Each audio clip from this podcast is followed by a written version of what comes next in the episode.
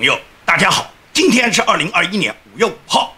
我们今天的节目呢，题目我给它起的叫“两个倒打一耙”。什么叫倒打一耙？就是颠倒黑白，就是本来把你应当承担的责任，然后赖到什么？赖到受害方头上。我讲的两个倒打一耙，主要是根据两件事。第一就是关系国际追责，也就是新冠疫情。新冠疫情究竟是中国它扩散了武汉病毒以后？在全球给全世界人民带来了巨大的伤害以后，然后全球，尤其是以美国为首的国际联盟，应当向中国追责，还是中国倒打一耙？现在中国要追责美国，这是我们讲的倒打第一耙的第一耙。第二耙是什么？第二耙就是美国的边境危机。美国的边境危机是自从拜登上台以来，就在南部边境产生了大量的每天进入美国的非法移民，也就是本来川普总统的边境政策执行的非常好。但是现在呢，在南部边境出现了大量的危机，也就是每天有大量的非法移民涌进美国，简直是没有办法控制这个来自突破美国边境的大量的非法移民潮。那么这个责任谁造成的呢？白宫的新闻发言人说是川普造成的。现在拜登反而是迎难而上，是拜登在控制的边境危机。所以说这个倒打一耙，就让你看到，明明是拜登制造的边境危机，他现在是怪成是川普的。那么这两个倒打一耙，我们今天呢分别跟大家详细来说。先说第一耙，也就是第一个倒打一耙，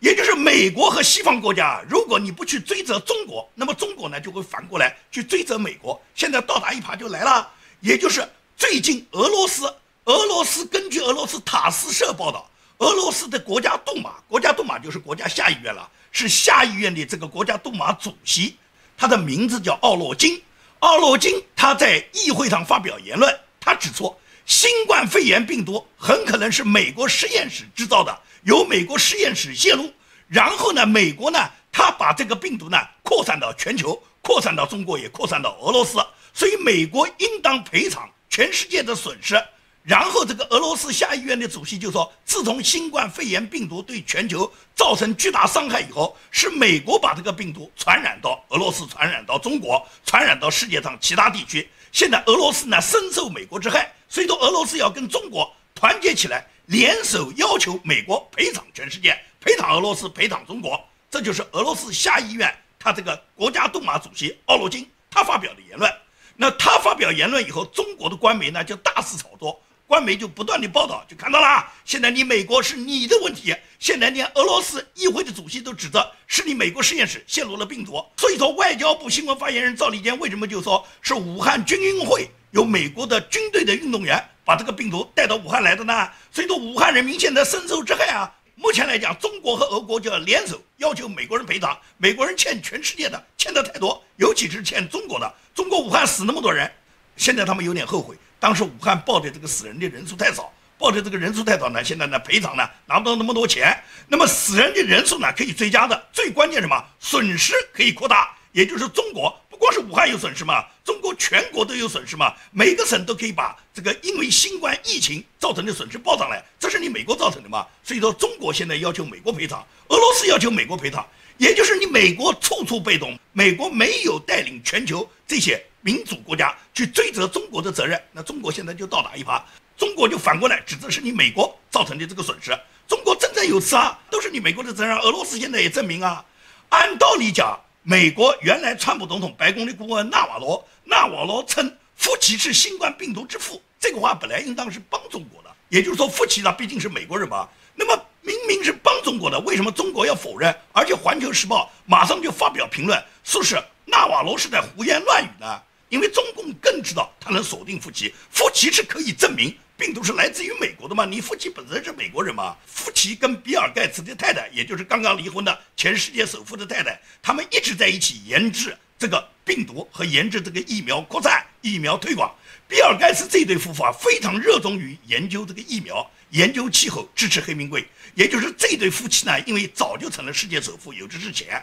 可以讲二十五年前，比尔盖茨和他老婆刚刚新婚不久的时候，比尔盖茨就携带他的岳父岳母一起在北京坐着三轮车在北京逛的，进入北京的各大胡同，当时就被记者拍下了他们在北京游逛的照片。那时候比尔盖茨还比较年轻啊，二十五年前嘛。当时他们因为已经是世界首富了，他们有的是钱啊，全世界用电脑的人都要给比尔盖茨交钱啊。他拿着这个钱就去研制疫苗，研制怎么去毁灭人类。比尔盖茨和他老婆是非常邪恶的。他老婆跟夫妻的关系是非常好的，他老婆跟夫妻两人共同研制的疫苗和推广这个疫苗，在美国已经被美国很多网友以及美国的新闻界都评论，他们两人之间现在研制的疫苗跟美国目前现在爆发的这个新冠病毒究竟有哪些关系？美国都在拷问这件事。因为夫妻呢，说句真话，中共是肯定搞得定的。也就是说，夫妻他一直做疫苗研发呢，被纳瓦罗称为他是病毒之父。那么这句话呢，纳瓦罗讲了以后呢，中国呢马上呢就去反驳，《环球时报》马上就反驳，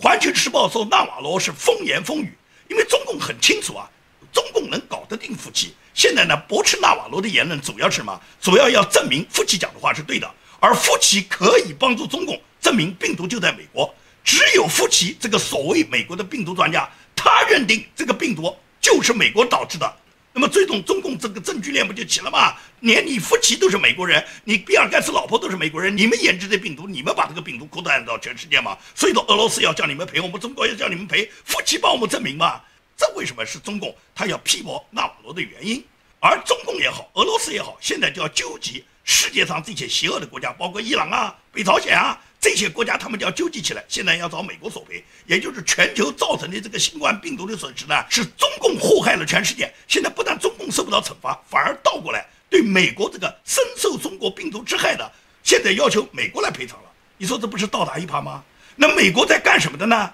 可以讲，川普总统在执政的时候，他就多次跟蓬佩奥就发表过言论，就说一定会。带领全球正义的国家，带领全球受到这个新冠疫情受伤害的国家，全部清理了各自国家的损失以后，找中国索赔的，也就是川普总统也好，蓬佩奥也好，都多次发表过这个言论。但是拜登上台就不这样了，拜登上台不但不找中国赔偿，现在变成了中国要美国赔偿，而且拜登呢，拜登那么好愿意赔他，因为拜登现在对中国是战略模糊嘛。你习近平现在对拜登任何咄咄逼人的攻势，拜登都变成趋于丰盈。也就是我们不跟你打冷战，我们不跟你搞对抗，我们要求你中国遵守规则。那中国没遵守规则，美国怎么做呢？不管中国遵守不遵守规则，美国总是能够让中国他的这个耍流氓行为在全世界得逞嘛。WTO 是最简单的，我经常提到，中国在加入 WTO 时候是承诺了无数个要遵守 WTO 的规则，中国按照 WTO 的规则办，但是最终中共根本没有做错任何一条，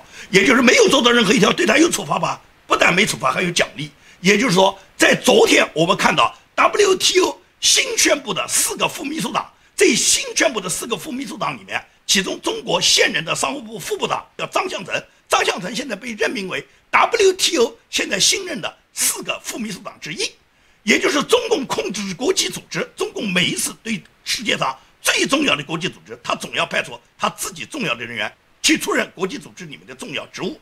张向成目前是中国商务部排名第三的副部长，二零一零年到二零二零年是担任中国驻 WTO 的代表。上一个在 WTO 担任副秘书长的是原来的商务部副部长，叫易小准，他是二零一三年第一次得到任命的，然后到二零一七年呢又再度连任。那么连任四年以后，现在到期了，到期了，中国就补充了张向成继续担任了 WTO 的副秘书长，也就是中共在谋求联合国国际机构。各种官位上面，中共是投入大量的金钱和人力的。张向成这一次被国际 WTO 能任命为副秘书长，就代表着国际势力啊再次向中共低头。也就是中共他要谋求国际职务，他要在国际上有话语权。美国在这方面是节节败退的。现在 WTO 的副秘书长又让出来了，已经让了很多了。原来中国农业部有个副部长叫屈东义，他在2019年希望成为联合国粮农组织的总干事。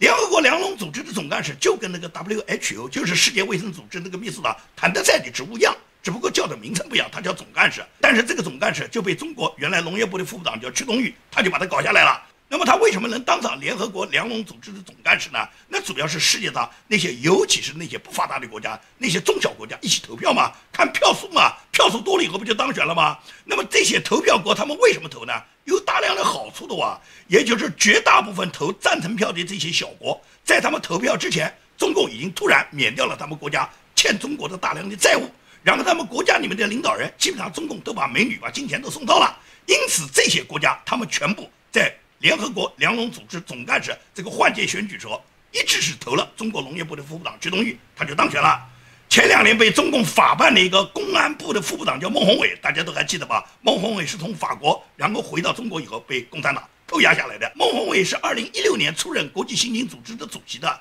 这个职位也非常关键啊。而这个组织能够被中共拿下，中共派孟宏伟来担任主席，中共是派出了一个庞大的代表团，在整个投选现场之外进行了大量的游说，向各个世界上中小国家那些不发达国家都跟他们承诺，中国政府将会给他们当地国家的警察部门提供每个国家都要至少给你个十来亿美元的援助。那那些小国家觉得自己国家是肯定当不上国际刑警组织主席的，选哪个主席不是选啊？中国当主席，我们每一个国家都能搞到十亿美金，为什么不选中国啊？所以说呢，中共就是用大把的金钱控制和渗透国际社会，对国际组织，他们要么是派出自己的人担任高级职务，要么对这些组织里面现任的领导人腐蚀拉拢。谭德赛不就是这样吗？谭德赛这两天有点不听话了，不听话，中共有办法，中共有的是办法能搞定谭德赛。这次 WTO 这个副秘书长由中共进入的话。德国的媒体直接评论：从世界卫生组织 WHO，也就是谭德赛领导的 WHO，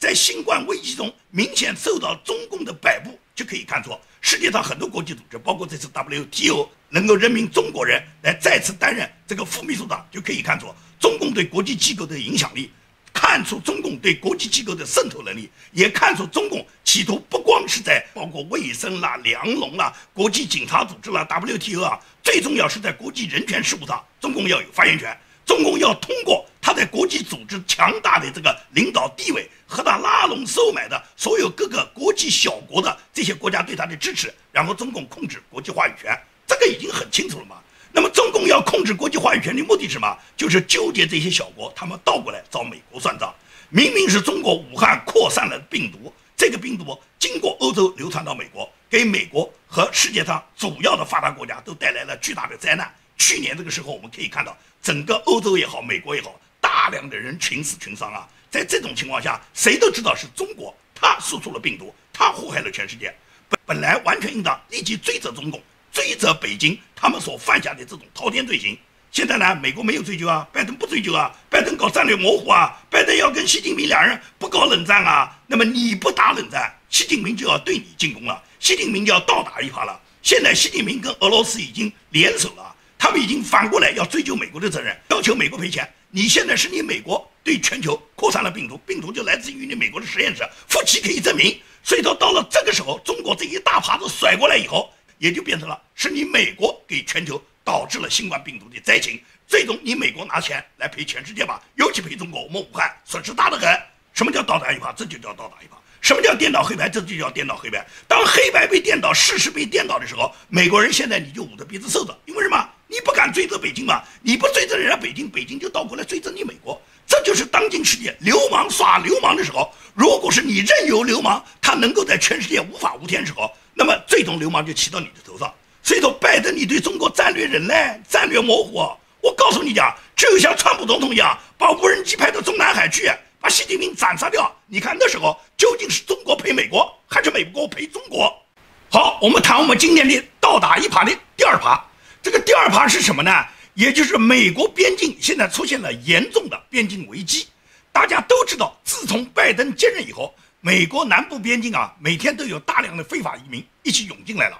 涌进来了以后，也就是导致了原来川普总统所建立的那个边境墙不管用，也就是什么，大量的非法移民他们全部不仅是翻墙过来，而且很多边境口岸执行拜登的政策，把这些人都放进来哇。那么大量的这些贩毒分子啊、国际恐怖分子啊、各种形形色色犯罪的人员全部进入美国了，尤其是大量的蛇头人贩子。他们在这个里面是挣钱的，他们就会主动的把世界上各个国家，尤其是那些中东的那些恐怖分子，把这些人全部弄到美国来。那么这些大量的进入美国以后，已经给美国的边境造成了严重的危机。几个边境州，尤其是德克萨斯州，他州长都亲自巡访过他自己的这个边境线，要求德州严格控制任何非法移民，不准进入德州。但是美国很大，不光德州一个州，跟别的国家接壤啊。跟墨西哥接壤的州有好多啊，你德州控制了，别的州执行拜登的政策不控制啊，所以说大量的边境危机就导致了美国现在对边境可以讲大家叫忧心忡忡。那么多这些犯罪分子进入美国以后，只可能给美国带来更大的社会动乱吗？那这种情况下，很多人都要问责嘛，就问这个什么原因导致的嘛？那么这个大耙子就甩到了川普头上，也就是白宫现在在倒打一耙。白宫的新闻秘书普萨基，他昨天也就是星期二，在白宫新闻发布会上面，他把边境危机呢归咎于是川普总统。他荒谬地声称，乔拜登现在正在迎难而上。他说，经过川普四年根植于破坏性的混乱的移民政策，拜登目前正在迎难而上，迎接边境移民的挑战。拜登自从他上任以后，美国政府立即行动起来，解决了边境移民涌入的问题。这个问题是川普时期，川普执政的四年是川普造成的，所以说川普政府给美国加剧了边境危机。而现在拜登是拜登来解决问题，拜登在迎难而上，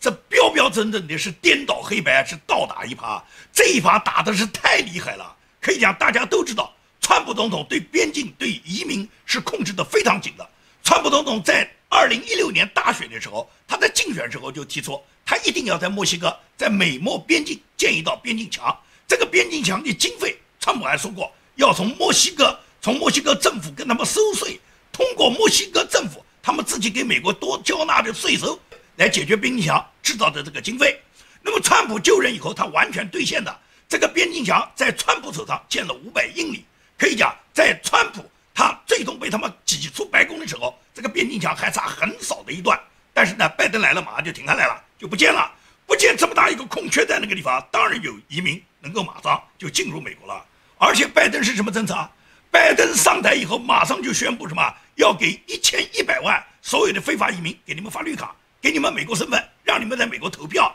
这个大量的非法移民到了拜登的政府，马上就可以拿绿卡，而且拜登从国家联邦经费里面拨付了大量的钱给这些非法移民。你们到美国来给吃给喝，给你们玩，你们到美国来犯罪。弗洛伊德在美国犯罪，不是奖励了他两千七百万吗？你们在哪个地方犯罪能比美国条件更好啊？你们五次坐牢，最后还能当英雄？还可以拿到两千七百万，所以说拜登的移民政策就刺激了大量的这个非法移民啊进入美国，并且有大量的人贩子在里面去运作，因为人贩子挣钱嘛，所以说非法移民因为拜登的开放边界全部涌过来了。川普总统在时候怎么做的啊？川普总统是当时要求留在墨西哥，就是川普有一个留在墨西哥的政策。川普规定每年美国接受的这个非法移民，就是这些涌进来的这些移民。如果美国能批准，是不会允许超过一万五千个的。那么这一万五千个的名额批准给谁？是批准那些等待在墨西哥由墨西哥政府控制的这一部分等待进入美国的移民。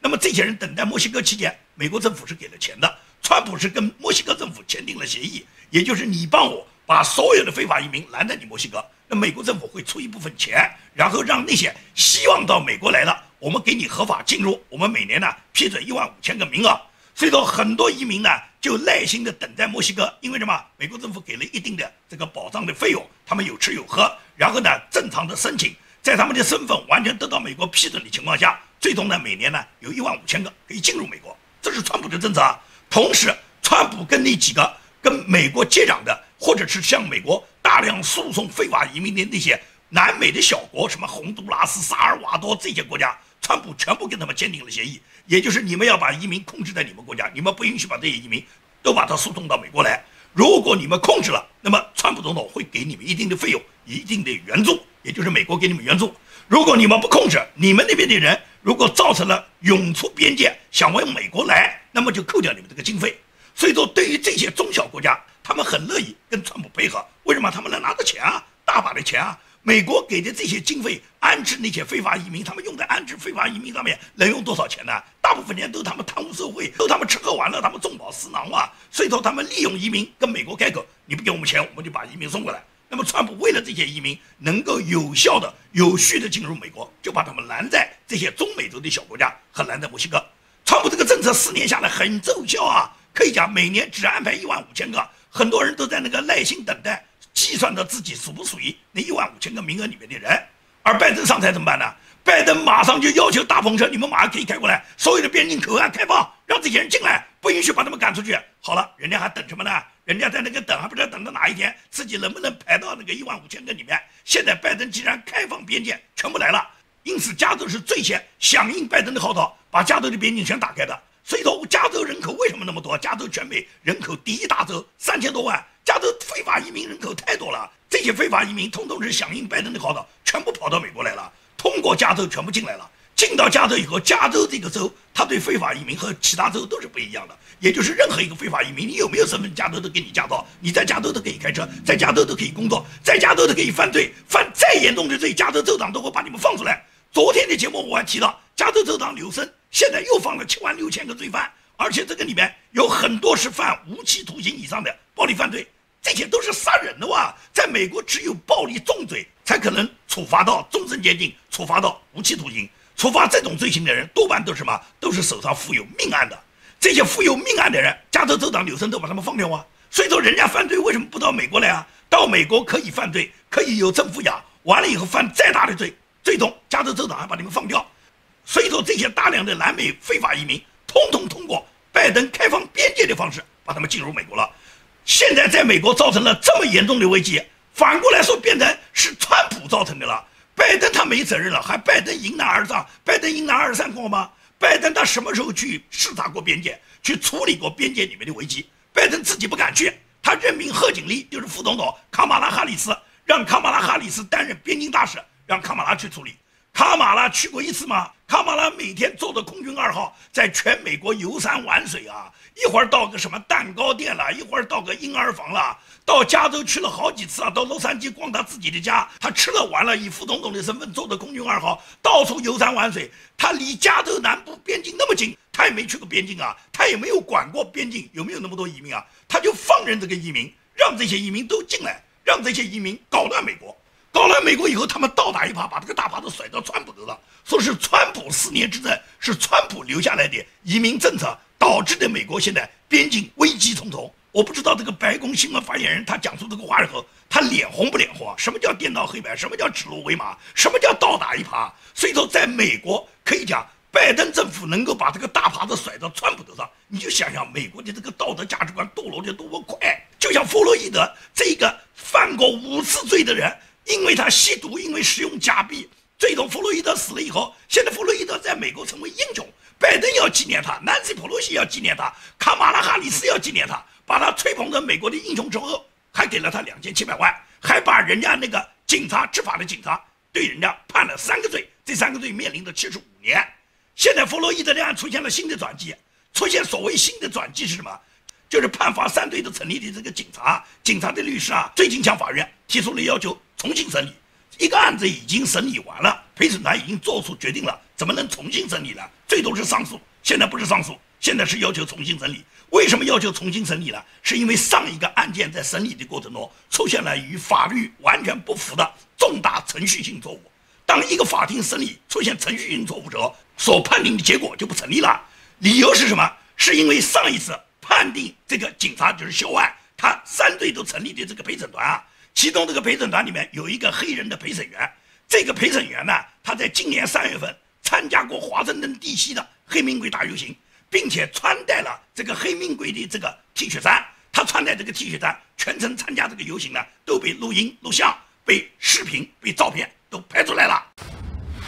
A juror who served on the Derek Chauvin murder trial is now defending a decision after this picture of him surfaced online. Now, he was wearing a Black Lives Matter t shirt that said, Get your knee off our necks, a reference to George Floyd's death. Uh, Brandon Mitchell told the Minneapolis Star Tribune that he does not even remember wearing the t shirt and that it was taken during last year's March on Washington. He did not confirm or deny the authenticity of the picture uh, to CNN. 而且这个人呢，撒谎。 也就是说，在挑选陪审团对他进行提问的时候，他撒谎说他从来没有参加过反对警察或者要求取消警察的游行，因为陪审团的这个团员要求公正。现在审判的是一个警察，也就是说，所有的陪审团的团员呢，不能够对警察呢有过抗议，对警察呢有偏见。所以说，陪审团团员有一条基本的要求，就是第一，你不应该参加过任何诋毁警察。要求取消警察的游行，你不应该带有对警察的任何偏见，你才可能被挑选为陪审团团员。那么这一个陪审团团员，他不仅是参加过要求取消警察、反对警察的大游行，参加过黑名贵的大游行，而且他还撒了谎。也就是说，他既有游行的事实，同时又有撒谎的先例。因此，他这个陪审团团员，他本人的陪审团资格是不存在的，也就是他不具备陪审团的团员。因为陪审团有某一个团员。他不具备陪审资格，那么整个陪审团认定的这个陪审结果就不成立。因为美国的法律是规定，陪审团如果要定罪的话，是需要所有的陪审员一致认定，有一个人反对都不行。那么现在因为有一个陪审团的团员他的资格不合格，也就是整个陪审团他上次做出的陪审的审理决定了，就已经违反了程序，违反了程序就不构成成立。因此呢，现在弗洛伊德案呢就会出现新的转机。这种新的转机都是大家认真强调了什么？在美国是不应该推广黑名贵的，黑名贵对社会制度是绝对有害的。它这种有害程度现在已经从美国扩散到全球了嘛？所以说，国际奥委会它在今天宣布，东京奥运会绝对禁止任何黑名贵的任何服装和任何标志、任何信息。如果有人携带这些黑名贵的标志、服装和信息，他会被逐出会场。任何形式上下跪的运动员将面临的停赛和处罚，也就是任何运动员你在东京奥运会上面是不可以做出下跪的行为，也不可以宣扬任何黑名贵的标志，穿黑名贵的服装。如果有这样的运动员，会遭到禁赛和遭到处罚。观众如果携带这些标志，是不允许进场的。这是东京奥会宣布。为什么奥会要宣布这样？因为他们知道不能不在国际奥运会上面来控制这一股邪恶的势力。这种邪恶的势力如果继续任由它助长的话，那么这种全世界就完全就变成了一个道德危机，也就是美国现在存在的严重的种族矛盾的人为的仇恨，也就是他们不断的渲染黑白之间的矛盾、黑白之间的仇恨，把黑人和白人完全对立起来，这是对美国国家制度的根本损害。因此，现在弗洛伊德案它的重新转机，就标志着现在有很多遵守法律和对美国国家制度爱护的人。要求重新考虑美国现在出现的这种种族危机矛盾，这个种族危机矛盾毫无疑问是拜登和拜登所代表的民主党他们刻意扩大和制造的。那么边境危机大家已经看得很清楚，完完全全是拜登执政以后他故意去搞乱边境，然后导致的边境的大规模的现在非法移民的对美国的涌入，倒打一耙到川普头上是得不成的。美国人民的眼睛不是瞎子，美国人民都看得很清楚。拜登将会为他自己错误的移民政策买单。当然了，拜登不在乎了，他就是希望把非法移民搞到美国，把美国搞乱，然后让你们投票，然后搞乱美国的选举秩序。这是民主党想达到的目的。但是我相信美国有强大的民主制度，民主制度就是有纠错的功能。美国的选举是在各个州来制定，每个州都会制定自己本州的严格的法律规则。所以在下一次中期选举之后，我们就应当能看到，美国很多州都可以调整他们现有的这个选举制度。对那些非法移民，对那些不具备选民投票资格的人，是肯定不允许他们再可以去非法投票了。拜登的梦应当是做的差不多了，倒打一耙，最终倒行逆施的结果，只会受到美国人民的唾弃。好，今天的节目就跟大家做到这里，谢谢大家。